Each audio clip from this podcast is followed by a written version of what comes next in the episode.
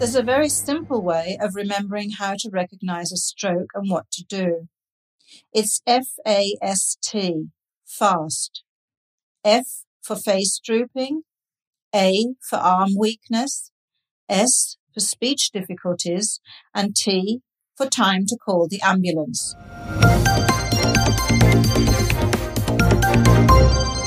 Hallo und herzlich willkommen zum PTA-Funk, dem Podcast von das PTA-Magazin. Mein Name ist Julia Pflegel und ich bin die Chefredakteurin des Magazins.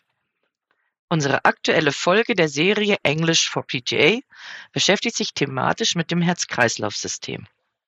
Eine Kundin berichtet in der Apotheke, dass ihre 78-jährige Mutter einen leichten Schlaganfall gehabt habe. Nun fragt sie, was ihre Mutter tun könne, um die Risiken eines weiteren Schlaganfalls zu mindern. Hören Sie den Dialog zwischen PTA und Kundin und frischen Sie dabei Ihre Englischkenntnisse auf. Wenn Sie den Dialog mitlesen möchten, klicken Sie auf www.das-pta-magazin.de slash Englisch. Viel Spaß beim Zuhören. Excuse me, may I ask you some questions? Yes, of course. How can I help? The doctor thinks that my mother has had a slight stroke. She's fine again now, but he said it was a warning of what was to come and that she needs to change her lifestyle. What should I do? How old is your mother? She's 78. Does she smoke or have diabetes? She smoked until she was 65 and she's had type 2 diabetes for about five years. Does she have any other medical conditions or is she overweight? She is overweight and she gets a bit out of breath sometimes. That's not good. Shortness of breath may be a sign that the heart isn't getting enough oxygen. What causes that? Fatty deposits called plaque can build up, harden and narrow the arteries. If the plaque becomes unstable, it can break away and cause a clot to form.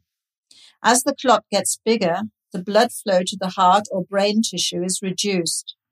And if the clot breaks away or blocks the artery, it can result in a stroke or a heart attack. Oh dear. So what can I do to minimize the risk?